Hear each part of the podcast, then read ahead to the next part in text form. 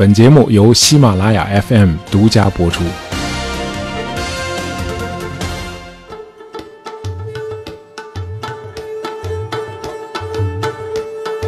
呃，潘杰希尔祖母绿啊，据说号称是祖母绿宝石中的爱马仕，呃，能与哥伦比亚最好的祖母绿相媲美啊，无论是视觉、光谱特征还是化学成分，呃，总之品质非常高。那么这种宝石的产地是在阿富汗东北部的省份潘杰希尔省。我平时不逛首饰店啊，对行情完全不了解。据说这些天潘杰希尔祖母绿的价格上涨得很猛啊，原因当然是不言自明的。呃，截止到本周，潘杰希尔仍然是阿富汗三十四个省份中唯一一个还没有被塔利班控制的省。呃，这个省之所以叫潘杰希尔，是因为那里有一个横跨全省的潘杰希尔山谷。呃，这里也是阿富汗境内比较罕见的风景如画的地区啊，一座座绵延不断的山峰，围绕着一片纵深将近一百公里的郁郁葱葱的盆地。那么潘杰希尔河就是在这个巨大的山谷之间穿过。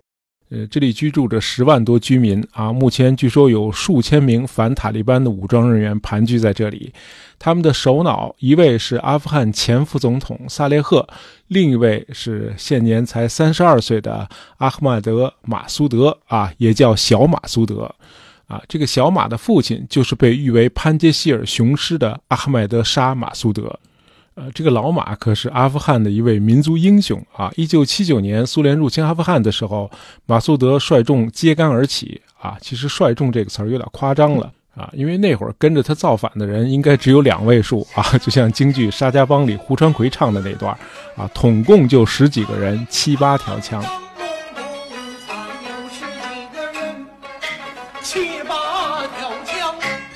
马苏德迅速建立了一支游击队啊，在这个潘杰希尔山谷与当时的这个苏军和阿富汗政府军周旋。到了1982年，他的队伍已经壮大到了三千人。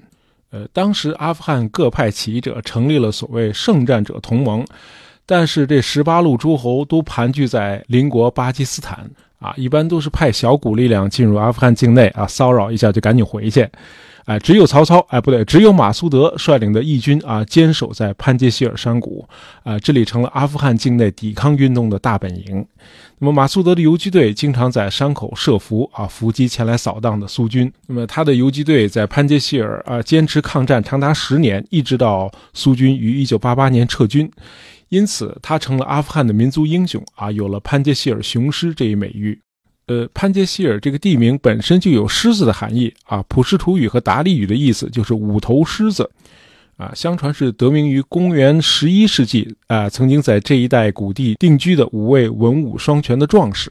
因为地处喜马拉雅山的边缘，那么潘杰希尔的地理位置使他在古代就成为一个天然的堡垒，那么在过去的几十年里更是如此。呃，苏联人撤走之后，马苏德又在这里抵抗了塔利班近五年，直到二零零一年九月九日，啊，本拉登的基地组织派人把他给暗杀了。马苏德死在九幺幺恐怖袭击的两天以前。那么现在，马苏德的儿子小马和阿富汗的前副总统萨列赫再度在潘杰希尔山谷拥兵割据，啊，似乎历史又回到了当初的原点，啊，变成了一个循环。呃，然而过去一周的发展似乎又在告诉我们，今天的小马和当初的老马啊，他们各自的处境以及他们的行事风格是不太一样的。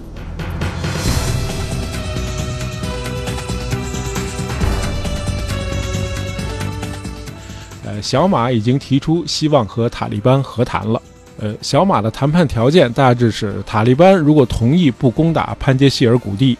啊，并且同意阿富汗其他的政治派别加入新政府，他的人马就不与塔利班作对。呃，并且如果塔利班能够表现出对和平的诚意，他愿意原谅二十年前对他父亲老马苏德的暗杀行径。同时呢，小马的发言人还说啊，如果塔利班坚持要攻打潘杰希尔山谷，他也愿意奉陪到底。那么潘杰希尔现在已经是全民皆兵了，大伙儿愿意誓死保卫自己的家园。呃，很显然，小马和前总统萨雷赫是不愿意看到这后一种结果的，因为潘杰希尔虽然是一个堡垒，但是天然的防御屏障也是一把双刃剑啊！因为周围的大山让整个潘杰希尔谷地啊处于一种与外界隔绝的状态，那么外部的物资很难运送进来。再加上美国已经明确表示不再介入阿富汗的事务，那么小马和萨列赫以及他们的盟友啊，可能很难再像以前那样得到外部的支持了啊！这比老马当初的处境要困难得多。呃，有消息说，俄罗斯驻喀布尔的大使表示愿意在塔利班和潘杰希尔抵抗者之间进行斡旋。呃，另外又有报道说，有数百名塔利班武装人员已经开往潘杰希尔。呃，扫荡这么广阔的一片区域，居然才派了几百人去，啊，估计就是去旅游一趟啊。呃，总之，塔利班这会儿正忙着稳定全国的局势啊，构建新政府啊，可能还顾不上大规模的扫荡潘杰希尔谷地，因为这个阿富汗前政府崩盘的也太快了啊！什么情况啊？啊，我们都还没到呢，你们就已经散了，连总统都跑得没影了。那阿富汗总统加尼心里说：“我能不跑吗？留下来让你们生擒活捉吗？” 好，我们简单回顾一下迄今的发展啊。今年四月，美国总统拜登宣布啊，将在今年的九月十一日，也就是九幺幺恐怖袭击的二十周年这天，从阿富汗撤走所有的美国和北约部队。那么塔利班一听，好嘞，于是五月初就开始组织全面反攻。那么一开始呢，阿富汗政府军还是有效的抵挡了一下，以至于到了七月十五日啊，塔利班表示愿意停火三个月。呃，条件是政府释放七千多名塔利班的在押人员，啊，因此当时有美国官员乐观的估计啊，说美军撤走之后，阿富汗政府军至少还能抵挡六个月到一年的时间。结果进入八月后，形势突然急转直下。呃，八月六日，联合国阿富汗问题特别代表 Deborah Lyons 表示，联合国安理会应该发表声明，反对塔利班袭击省会城市。哎，这是塔利班第一次攻打省会城市，呃，当时还有人估计首都喀布尔有可能在九十天后陷落。后来的事实证明，这个预估多说了一个零啊！仅仅九天之后，也就是八月十五日，塔利班的武装人员已经进入了首都喀布尔。第二天，塔利班就宣布战争已经结束了。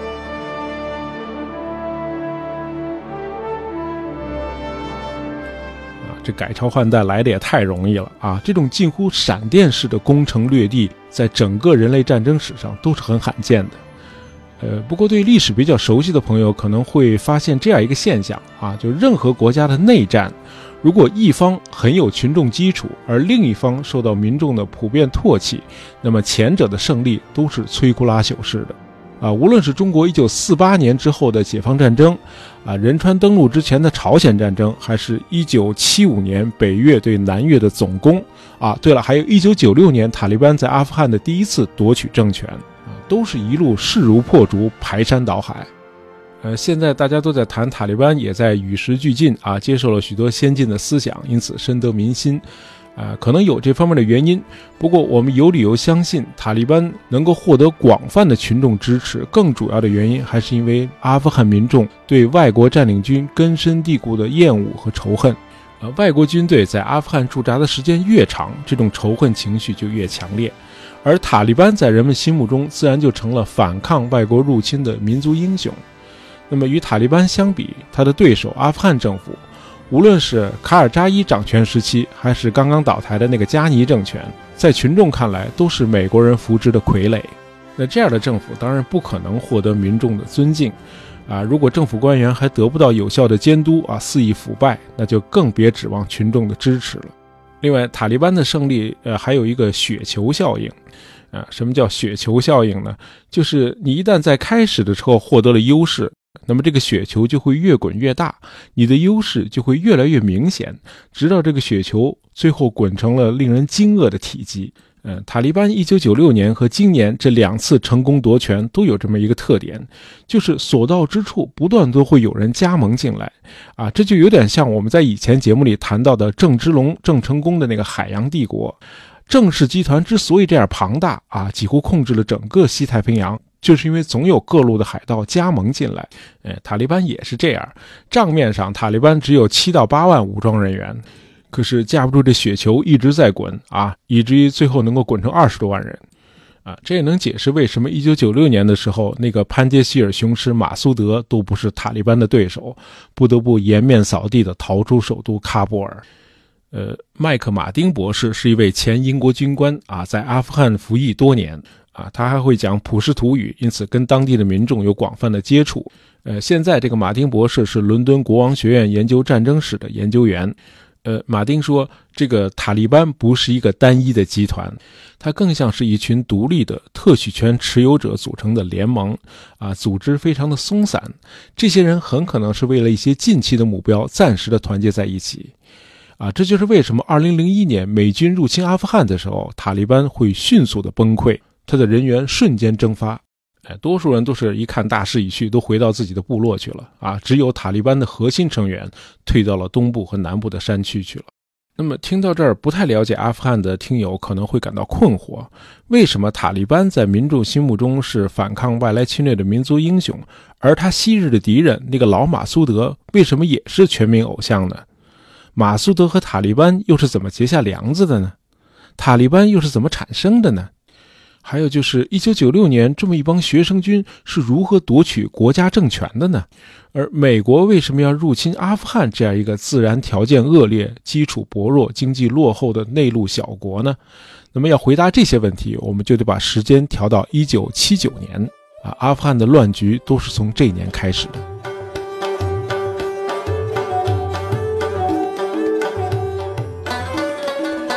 在一九七零年代，苏共中央主席团啊，就是他们的政治局啊，都是一帮老同志啊，年纪都很大，显得有点暮气沉沉。呃，当然，老同志不一定就意味着僵化和固步自封。呃，安德罗波夫就是一个例外。呃，安德罗波夫这年六十五岁啊，虽然患有慢性肾病啊，看上去却充满朝气，走起路来气宇轩昂。他是党内的革新派，主张苏联采取渐进的、呃富有建设性的改革，啊，主张党内集体领导，反对狂热的冒进。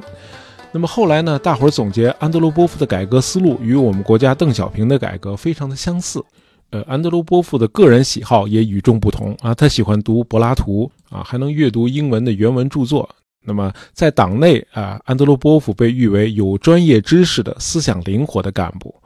那么很遗憾，由于健康原因，安德鲁波夫只当了一年零三个月的总书记就去世了。呃，一九七九年的时候，苏共总书记还是勃列日涅夫，安德鲁波夫当时是苏联国家安全委员会克格勃的主席，啊，执掌着全球最大的特工组织。那么一九七九年，恰恰是在他负责的领域出现了危机。呃，苏联一直有这么一个设想，就是把南方的邻国阿富汗苏维埃化。啊，即便暂时实现不了，至少也让这个国家成为一个对苏友好的缓冲区。于是，克格勃用了近二十年的时间，在阿富汗的知识分子和军队里扶植了大量的左翼人士。啊，这个工作很有成效。那么，到了1978年4月，阿富汗人民民主党，也就是他们的共产党，呃，通过政变取得了政权。呃，人民民主党的总书记塔拉基宣布将阿富汗共和国改名为阿富汗民主共和国。啊，塔拉基年轻的时候就读于苏联莫斯科大学，啊，是个情怀很高尚的知识分子。他想让自己的国家尽早的实现现代化，于是呢，一上台就迫不及待地采取了一系列激进的改革措施，啊，完全不顾阿富汗是一个经济和文化很落后，绝大部分居民是虔诚的穆斯林，而且各地区部族割据力量还非常强大，这些特殊的国情啊，他完全不管，硬行的推行国家的社会主义改造。啊，其中影响最大的就是土改，具体的措施就是每户拥有土地不得超过六公顷，那么超过的部分一律收归国有，然后再分配。那这样做呢，就触犯了占有大片土地的部落首领们的利益，呃，同时也涉及到拥有大片地产的伊斯兰清真寺。另外，塔拉基政府还禁止买卖婚姻啊，鼓励年轻人自由恋爱，动员妇女们走出家门参加社会活动，号召女童上学读书啊。这些措施在我们中国人看来，当然是代表着社会进步，毫无疑问是正确的。然而，那是阿富汗啊，一九七九年的时候，那个国家的保守宗教势力还非常的强大，上述所有的改革措施都遭到了他们的反对。而塔拉基政府既不修正这些冒进的政策，也不去安抚那些保守势力，而是采取了镇压措施，啊，把大量反对改革的这些人士都投入了监狱，啊，其中不少人甚至还被处决了。那么这样呢，就使人们普遍的感到恐慌，整个社会暗流涌动，呃，结果屋漏偏逢连夜雨，一九七九年年初，啊，阿富汗西边的邻国伊朗爆发了声势浩大的伊斯兰革命。伊斯兰革命宣扬以反抗甚至训教的方式来捍卫伊斯兰教传统，对抗不公和暴政，号召穆斯林要抵制西方自由资本主义的腐蚀和共产主义的影响。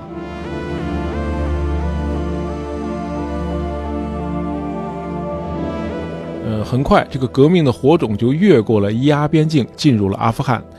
阿富汗境内的保守势力和宗教团体当然是备受鼓舞，于是国内迅速涌现了十多个穆斯林武装组织。很快，暴力事件就发生了。呃，这年三月，在阿富汗西北部的历史名城赫拉特，有一个叫伊斯梅尔汗的低级军官率众造反了。他号召发动伊斯兰圣战，并让手下的士兵抓捕了十几个在阿富汗工作的苏联顾问及其家属，把他们残忍地杀害了。暴徒们还把这些遇害者的尸体挂在了街上示众。那么塔拉基政府迅速派兵镇压了这场叛乱。那么没想到的是，按下一个葫芦又起了一个瓢，啊，那些穆斯林武装开始在全国各地起事造反。那么塔拉基政府的统治基础受到了极大的震撼啊，他们希望苏联能够出兵干涉。呃，三月十八日，苏共中央主席团召开紧急会议，商讨阿富汗局势。那么在会上，科格勃主席安德罗波夫介绍了当地的形势啊。他说，阿富汗政府太激进了啊，他们低估了国内伊斯兰原教旨主义者的势力。那么阿富汗目前呢还不具备实行社会主义改造的条件。那么现在的情况是，如果苏联出兵干涉，就会被贴上侵略者的标签。然而，尽管如此，我们无论如何也不能够失去阿富汗啊，毕竟我们已经经营了这么多年，投入了太多的资源。那么这个会议定下的基调就是尽力的辅助塔拉基政府啊，稳定国内局势。苏联先不出兵，把武装干涉作为最后的手段，哎，还是比较理性的。那么结果，阿富汗的局势是越来越动荡，而且危机开始转向了。阿富汗人民民主党内部出现了派系斗争。那么最后，塔拉基和他亲手栽培的得意门生阿明也闹翻了。这个阿明很有手腕啊，他利用党内很多人都反对塔拉基的亲苏政策啊，借此这个阿明就努力扩大他自己的势力，最后他当上了总理和国防部长，实际掌握了军政大权，哎，把自己尊敬的导师塔拉基给架空了。呃，这个时候，美国中央情报局的一名高级分析员赫里克敏锐地意识到阿富汗的局势可能会失控。呃，七月中旬，赫里克给当时的中情局局长特纳写了一份忧心忡忡的备忘录。备忘录说，阿富汗的共产党政权正在出现分裂，呃，这将导致苏联对这个中亚国家进行武装干涉。那么，中亚地区有可能因此而形成一个新的火药桶。美国应该加强与巴基斯坦的情报机关的联系啊，密切关注阿富汗局势的演变以及苏联的反应。嗯，这个赫里克的分析非常到位啊。苏联对阿富汗领导层的重大人事变动感到怒不可遏。啊，苏联人虽然不认可塔拉基的那些激进的改革措施，但是他们更讨厌阿明，因为阿明是个民族主义者啊，一向反对苏联干涉阿富汗的内政啊。这个阿明甚至公开指出，阿富汗穆斯林游击队发动的武装叛乱与苏联控制阿富汗有着密切的关联啊。苏联意识到阿明这个人太危险啊，如果由他来掌控阿富汗，苏联将失去对这个国家的控制，于是就授意塔拉基干掉阿明。啊，没想到阿明事先掌握到了情报啊，他先发制人除掉了塔拉基，从此独揽大权。那么阿明上台之后，不但公开反对苏联的控制，甚至开始和美国的外交官秘密接触。那么到了十一月初，科格勃主席安德罗波夫与苏共总书记布雷日涅夫探讨了阿富汗当前的局势。呃，安德罗波夫说啊，很多迹象表明阿明正在倒向西方。由于阿明已经掌控了军政实权。导致我们无法利用阿富汗的内部力量来推翻他，因此苏联必须采取果断的行动，除掉阿明啊，以挽救阿富汗的革命成果。于是，一九七九年十二月二十四日到二十六日，苏军出动了安东诺夫大型运输机二百八十架次，向阿富汗首都喀布尔的国际机场和巴格兰空军基地空运了五千多名官兵和大量的武器装备。二十七日晚上七点三十分。八万多苏联陆军涌入阿富汗境内，那么进入首都喀布尔的苏军很快就占领了国防部和电台等战略要地。嗯，在此之前，有七百多名科格勃准军事人员化妆成阿富汗军人，强攻阿明的官邸。阿明的卫队顽强抵抗，啊，苏联有几十名克格勃人员在战斗中阵亡，呃，但他们还是攻了进去，并且击毙了阿明。接着，苏联把亲苏的卡尔麦勒扶植上台，呃，由卡尔麦勒担任阿富汗人民民主党总书记兼政府总理。卡尔麦勒上台之后，即发表声明，阿富汗发生了政变，苏军是应邀进入阿富汗境内的。那么，在苏军进入阿富汗一周之后，美国国家安全顾问布热津斯基给美国总统卡特写了一份秘密备忘录，啊，大致内容是啊，阿富汗的游击队在装备和组织上很落后，呃，必须得到美国有力的援助。呃，与美国当初在南越缩手缩脚的战略相比，呃，苏联人在阿富汗将会表现得异常坚决和无情，因此，美国应该与更多的相关国家合作，以巩固那一地区的抵抗力量。最终的目标是苏军撤出阿富汗，啊，即便这个目标不能迅速达成，也要让俄国人尽可能高的付出代价。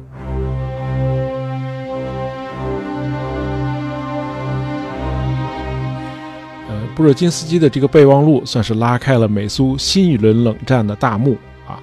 这轮长达十年的对抗没能打出什么实质性的结果啊，却导致阿富汗一百三十多万人丧生。呃，五百多万人流亡国外，沦为难民。阿富汗的基础设施和民生遭到严重的破坏。呃，阿富汗战争还产生了一些可怕的副产品，比如大量的伊斯兰极端分子加入了阿富汗圣战者联盟。这些人受到了军事训练，还得到了先进的武器装备。本拉登也是在这一时期粉墨登场的，并且从一个反苏英雄渐渐演变成反美斗士。而本拉登与美国的互动，又直接引发了今年八月才刚刚结束的第二次阿富汗战争。好，关于后期发展，那么我们下期节目再接着聊。喜欢大野杂货铺的朋友，不要忘了订阅我们的专辑。当然，希望大家能够在朋友圈里推荐一下我们的节目。感谢大家收听，咱们下期再见。